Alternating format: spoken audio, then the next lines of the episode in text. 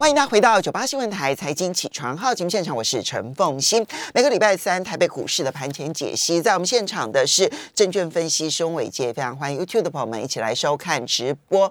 好，那么台北股市呢，昨天继续的大跌，又跌破了一万七千点呢。那么大跌了三百三十六点，收盘指数一万六千九百二十六点，跌幅达到百分之一点九五，成交金额三千七百零五亿元。而 OTC 的部分呢，也大跌了六点六六。六点，那么收盘指数是二零三点一八点，跌幅百分之三点一七，成交金额五百八十六亿元。当然，今天凌晨因为美股的大涨，尤其是费半的大涨，然后我们看到台指期的夜盘也上涨了两百零九点，又跌破了一万七点，所以今天真的是有机会出现止跌的反弹。但是这个反弹要如何的来看待它？好，欢迎早，大家早。我想其实这个台北股市的反弹哦，这个大家都非常的期待哦。不过我想大家还是稍微中性去做观察，因为现在就目前看起来，台北股市呃，在上个礼拜我们来跟大家讲说，哎，至少要封闭掉三月八号的空方缺口。结果呢，它第一天反弹的时候呢，哎，没有站上；第二天用跳空的方式站上，全市场好开心，因为它叫倒型反转。那倒型反转这个 V 转的形态是非常强劲，但是呢，你会发现。最近在下跌，又是一个倒型反转，哦，所以其实封闭完之后，再一个跳空缺口下来，所以等于它就目前台北股市很有趣，哈，就是封闭完了空方缺口又出，呃，封闭完了。呃，空方缺口之后又出现一个多方缺口，再出现一个空方缺口，那变成是一个很有趣，两天的多方倒行对三天的空方倒行，那这到底是 V 转往上还是 V 转往下？哈，这个基本上还是要特别关注，因为就目前看起来，台北股市的这个外资的动态是比较关键，而且另外在台北股市的结构的表现上面更是非常的失衡，哈，所以。外资的动态是站在卖方哈，刚刚在前一个阶段有特别听到，就是说外资到目前为止已经卖超五千亿以上，真的，那卖超幅度比较大，不到三个月卖超五千亿，这个手笔也未免太大了一点。对哈，那但是我跟大家讲哈，这接下来你一定会听到市场上告诉你，外资会有认错行情。去年的下半年我也听到认错行情，好，这个基本上怎么越认错行情都好像没有真的发酵，然后呢外资越卖越多，所以这个。呃，这只是一种说法哈，那只是要稳定投资人的信心，但是不是真的对你的投资部位有帮助，这我就哦打问号哈。那所以在整个技术面的部分呢，我们是这样子看了，因为就目前看起来，从一六七六四哦，就是之前的这个低点反弹上来是三天，那现在目前呢，在反弹完了之后往下回档修正是四天，所以短暂来说呢，再加上今天应该不太可能在。美股上涨的过程当中，去跌破前波低点吧。嗯，好，所以应该是短期，你可以去期待小型的这几天，大概将近不到两个礼拜时间的一个小型的这个 W 底的双脚形态。嗯，你可以去期待一下哈。那但是呢，关键在哪？关键有没有办法能够转强？基本上就昨天台北股市的空方缺口要封闭。嗯，好，封闭完了之后，按照今天的这个台北股市的表现，应该如果能够封闭，是还蛮强的。哦昨呃，如果昨天的那一个跳空缺口封闭是一七二五一嘛，嗯，对不对？一七二五一，嗯，其实这个要封闭也要花一点功夫哎。对，所以大家这个大家还是要就是给台北股市一点信心。如果真的强，再远都不算距离。哦，对，那所以其实这个就是从技术面形态去看哦。那之前台北股市也。也出现过很多的神奇性的逆转点数哦，所以其实大家也不用说啊，真的觉得它会不会打的好像很远，你觉得很远，但市场上觉得好像很近哦，这样就不太一样。所以我们还是利用这个台北股市的一个结构跟大家讲，就是反弹三天，但到目前为止下跌四天都还没跌破低点，那代表短期。多方有掌控盘势的机会嘛，所以你就不用太过悲观。所以现在不用太悲观，对，你就不用太过悲观。所以从整个台北股市的这个状况来看呢。呃，从波段来讲哦，我看大概已经留下了五个的空方缺口。最近一天就是昨天嘛，就是三月十五号这跳空缺口。嗯，那这跳空缺口封闭完了之后，就一直往上挑战啦，有机会。但是你要先看到至少这几天的小型的 W 底反转要成功，反转要成功呢，就是要站上哦，站上三月十号的这个长红 K 棒的高点，因为这个才叫颈线突破。我们说。第一个基本的要求，封闭昨天的空方缺口。嗯，封闭完了之后，你要站上颈线，这个底型才算完成嘛。嗯，那所以就是站上三月十号的这个长红 K 棒的高点站上去这个颈线啊，基本上小底部完成之后，你才有办法再往上去多做一些多方的一个期待。那三月十号的，你要是要完成三月十号的底部是吗？哎，对，就是从三月三月九呃八号开始起算哦。那八号、九号、十号这三天的反弹，那就是十号的高点要站上去。十号的高点，嗯那10号十号的高点是一七四七八，对，那就刚好在年线的附近。嗯哼，好、所以就说，哎，那站上年线，那就是突破颈线，那短期再往上续攻的力道才会慢慢出现。好，所以我们第一个目标是一七二五零，嗯站上去的话，那个短期的小 W 底其实会形成。对，那但是这个是不是它它并不稳定，所以呢，它必须要站上颈线，也就是站上年线。嗯好，其实对刚好位置差不多，所以呢，我们就用站上年线，对它才是真的转危为安。对就是至少短期的这个，你可以开始期待说台北股市有往上去克服掉每一个空方缺口的压力的机会。好、嗯那如果从长期的角度来看，那当然最近的一个下跌哦，其实从周 K 的角度做观察，大概是从二零二一年的一月份开始到这个三月七号左右，它有一个一年的头部形态，在最近其实基本上是跌破的。所以嗯跌破之后呢，我们当然从波段的角度来看，你可以去计算跌幅满足啊，跌幅满足在前波低点就一六一六二。嗯，哦，所以这个是大概也接近现在目前的位阶了哈，蛮近的，所以这个再跌可能空间也有限。那现在目前刚好有个机会是反弹上去之后，有没有机会能够去站上哦这个颈线的位置？而颈线的比较高，颈线大概就是我们上个礼拜讲的那个起跌的位置，大概就是一万七千八百点到一万八千点这边。哦，在颈线站上去，台北股市真的整个空方的头部形态才会被突破化解。哦，所以这个是长期的呃中长期的一个趋势。就是用周线的角度对来看。那但是你要知道说，现在的我们长期对台北股市的形态上面来讲是比较不利，但是短期有没有反弹的机会？有机会。那我们就去看空方缺口，至少你要先符合这个先决条件，空方缺口要先封闭。嗯。哦，所以这个是现在目前从技术面的观察是这样哈。好，所以我们可以说，现在反弹的力道呢，强或者是不强，几个观察点，一个呢，先是从一万七千两百五十点这附近，对哈，那么这是最短线，今天呢，希望能够达成，嗯，然后接着呢，就是三月十号的那一个高点，或者是说我们讲说年线，如果站稳的话，那短短线的反弹就是确立了没，错，可是呢，中长线要化解空头疑虑的话，必须要站上一万七千八百点，嗯甚至于一万八千对点。这个时候呢，我们才能说中长期的空头被化解。没错否则的话呢，那么每一次就你你化解了短期的反弹，往上来看，你都是要小心注意手上的现金部位的。没错，没错。好，那所以其实最近的台北股市有出现一个现象，就是出量跌、量缩窄涨。哈，所以这个出量跌、哈量缩涨，这个其实就是一个标准的空方行进的一个哦这个趋势的特色。哦，所以其实大家还是要特别留意，从今年开始大概就是这样的一个现象。所以伟杰这样听嗯起来就是短线不要太悲观，但是呢，中线的这一个空头还没化解。对，就简单来讲就是这一句话。对，如果你把它化成策略的话，就会变成反弹寻求机，就是出场换变现的机会。嗯，那之后我们再去看长期趋势有没有机会化解，因为毕竟我认为整个空头趋势被化解掉之后，我们再进场去寻求其他的投资机会，其实都不慢。重点是要稳，重点是要安全。嗯我们在不安全的环境当中呢，就每天提心吊胆哦，那当然比较麻烦。对，嗯好，那另外从结构上面来讲哦，这个。呃，结构的部分，我想其实从昨天的这个资金流向占比当中，一开盘大家可以看得很清楚哦。昨天的电子股一开盘，它的成交比重大概只有百分之四十到四十五左右。嗯然后呢，一开盘之后，传统产业呢是冲上了大概百分之四十七，其中运输类别哦，运输类别它整个成交比重就冲到百分之四十五。可是，在盘中之后，你会发现，哎，运输类股怎么开始从百分之四十五一路往下掉到收盘只剩下百分之三十左右？嗯所以你会发现，当我们在观察这个资金流向占比的时候，你去分那个整个结构，像我们说台北股市撑盘的结构是都靠船产，船产当中分几股势力，第一个是运输，第二个是钢铁。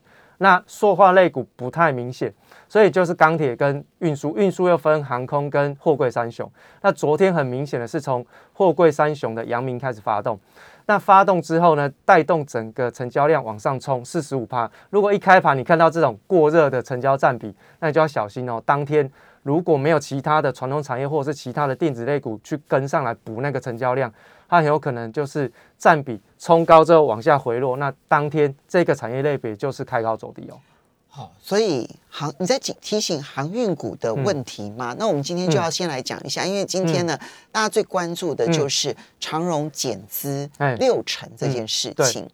其实这条新闻显然是背后有一些他们的资本的一些参的考量啊，因为它的配息率其实很低，嗯，只有百分之四十不到，嗯，配息十八块啊，其实它。嗯，本来市场预估你可以配息百分之，嗯，配息到二十五块，嗯，就它只有配息十八块，嗯，然后可是这边说我用减资的方式，然后再还六块钱给股东，嗯，表面上股东是拿回了二十四块钱，嗯，可是事实上那个资本额就出现了剧烈的变化，对，到底要如何解读呢？望其大概几个面向来看，第一个就是减资的方式，就是维护股东权益嘛，那我想其实对于他的股东来讲。减资就不用课税，嗯，哦，那这个股价的波动也不会，也不会像这个配息的时候会有一些往下调整的空间，所以所以所以是好的。它基本上对股东权益来讲是 OK 的，对股东来说是 OK 哈。嗯，那另外就是说，哎，它股价在减资完之后，它有往上调整的空间嘛？嗯，哦，那当然股东都很喜欢说，哎，看到股价上涨，但事实上是这样吗？不是哦，是因为他把你的股票拿去减资，你的股票持股数就变少，那当然。数量变少，那价格当然往上调整，所以其实总市值是不变的，总额是不变，总值是不变。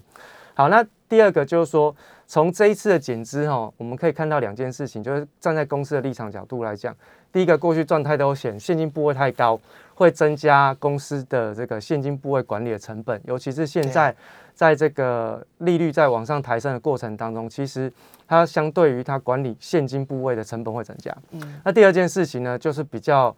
保守一点去看待接下来公司对未来的营运展望，因为如果你有现金部位，你一定先保留。保留为什么要保留？因为你要去看未来我公司在发展的过程当中，我有没有需要去做资本支出。嗯，那如果我有需要去做资本支出，我当然有现金部位是最好。那如果我现在马上把我手中的现金部位全部都减资回去，然后发给股东。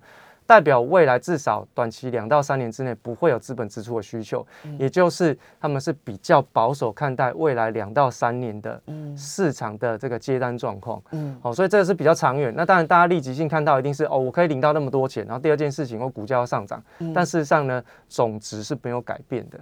那手上如果有航运股的，现在因为他们的这个本来看好的其实就是高配息，对哈。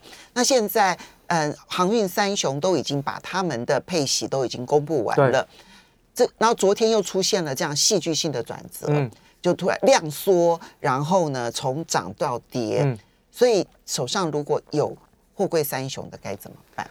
我我觉得还是回归那个技术面观察啦。好，那我们就稍微休息一下，等一下再来看。等一下回来的时候呢，然后请伟杰呢来提供给大家做参考，了解一下这个时候的操作该怎么样去处理它。嗯，欢迎大家回到九八新闻台财经起床号节目现场，我是陈凤欣，在我们现场的是证券分析师伟杰，非常欢迎 YouTube 的朋友们一起来收看直播。好，所以呢，我们现在来揭晓一下货柜的三雄，嗯，到底现在。手上有持股，其实基本上应该理论上都还是赚的，应该是。那这个时候该怎么办？好，望其的货柜三雄的看法，我想就直接回归到技术面做观察，然后因为这个股价波动，毕竟它是。透过这个基本面的改变，就是它的整个筹码面变少了。那筹码面变少之后，当然我们还是从价格去做做观察，比较比较稳妥。那至少市场上怎么样去给它评价？那今天可预期哦，在长隆这个公布这样子的一个减资的方案之后，按照台湾股民的习性，一定会去追啦。嗯，好，所以它一定会蛮不错。今天股价应该理论上这是利多。对，理论上来讲，短期来大家会觉得是利多，但因为市场上也不会告诉你长隆它就是其实看比较保守嘛。哦，那这个，所以在追价的不不建议大家追价哈，手上有人就续报，那还没有跌破五日线之前，基本上都还算可以啦。那如果说你要观察比较长期的趋势，你的成本比较低，那可能就是以十二月份这个高点当成是一个参考。那十二月对十二月去年十二月这个高点哈，嗯，那这个基本上它是一个突破之后再创高的一个过程，所以关键的转折在去年十二月份的高点，十二月八号的高点。十二月八号那天的高点是一百四十九，嗯，好，所以意思是说，如果说万一这个利多没有实现，对没呃就没有没有没有这个发酵，对，然后反而下跌的话，那不嗯能跌破一百四十九，对，那这样子它就还有一些撑盘的功能。那如果它是跌破一百四十九的话，那当然对于整个股价来说，哎，就开始出现转弱的一个现象。就不要留恋了。嗯，那大家就真的要讲，这个是短期在多方攻击的过程当中，多头的最后的马奇诺防线，这是不能跌破的、哦。一旦被跌破，那就很麻烦，尤其是公布减资的这种利多之后，诶，那如果跌破这个点，那更危险哦。所以这个大家特别小心。那这个是以长隆当然是一个这个举例啊，因为阳明也没有过，诶，刚刚过去年十二月份的高点，所以更不能跌破。尤其是它的配息率还比这个长隆好一点点。嗯那所以在这个货柜航运的部分，我们就这样看哈。嗯那当然，另外呢，就是说，在这个高配息的背后，其实我我想先跟大家分享的是，市场上一定会很多人，就最近应该今年以来都这样，我跟大家讲高值利率概念股的概念哦。嗯那我想其实我你听到这样子的一个想法，你一定会觉得，哎，那我干脆就去存股啊，或者是长期投资啊，利用它的高值利率来去进行投资，我就不用去担心股价涨跌。事实上，我还是要回归到原来投资的两件事情，第一个是择股，第二个是择时。嗯选对了好股票，要选对好时机哦，要不然在错误的时间进去了好股票，其实结果也不会很理想哈。对，那最重要的原因是，当你听到高值率概念股，你要先想你要什么，你要的是什么。好，那分成几个面向。第一个，这个高值率概念股这一家企业哈，被人家列入高值率概念股，它的鼓励政策的延续性有多高？嗯也就是你希望是投长期投资嘛，希望透过配息来稳定你的这个资产配置嘛。那它是不是长期都是这么样高配息的一个政策？这这个就值得值得关注。那为什么它能够有一个稳定的鼓励政策？那就跟它的获利的预估有关。那我特别提到，在过去这一年的时间当中，有很多的企业它的接单状况是超乎历史上的好，那这个是一个异常现象。所以你要用长期的平均值去观察这样子的一个呃基本面的变化到底是正常还是异常。如果它是异常，那你就不能用异常的状况去推估未来的表现。那它的鼓励延续政策的持续性就很低。那这时候你就不能把它当成是，哎，这个是一个好的标的。那我怎么样子去确定它的鼓励是持续性的？嗯，发放是高的，那可能就要从过去它的这个鼓励政策的这个长期历史平均值去做观察，至少看十年以上。嗯那如果说你要十过去这十年都是大多头，没关系，你就再看二十年。嗯二十年以上的鼓励政策绝对是很平均值，绝对是可以参考的。嗯那在多头的时候，它的配息政策怎么样？在空头的时候，它配息政策怎样？甚至你也可以把它的整个股价区间都抓出来一起做观察，因为股利呃股息值利率它跟股价有很大的相关。股价在下跌，它的值利率就高。嗯好、所以其实这个要特别留意一下股价的趋势跟它的股性是怎样。它股性是长期很稳定，像中华电信波动很小。嗯，诶，那这种你你把它拿过去了，哦不是现在，不是现在哦。以中华电信为例，如果你过去这十年存中华电信，你会觉得存的很辛苦，因为人家赚价差，可是你就很固定在领它的配息嘛。嗯，那这个就是不一样的诉求，对对不一样的诉求。你是要价差，还是你要长期的是它的股息？这个就完全不一样的这个策略拟定的方向。但第三件事情，到底是你看的是值利率重要，还是它实质配多少钱给你重要？嗯，这是完全不一样哦。值利率就是我们刚刚所提到，值利率就是股价低，然后它的股息，因为它的配息真的不会一直改变，它的股价低，它值利率就高。那第二件事，它实质配多少钱给你比较重要嘛？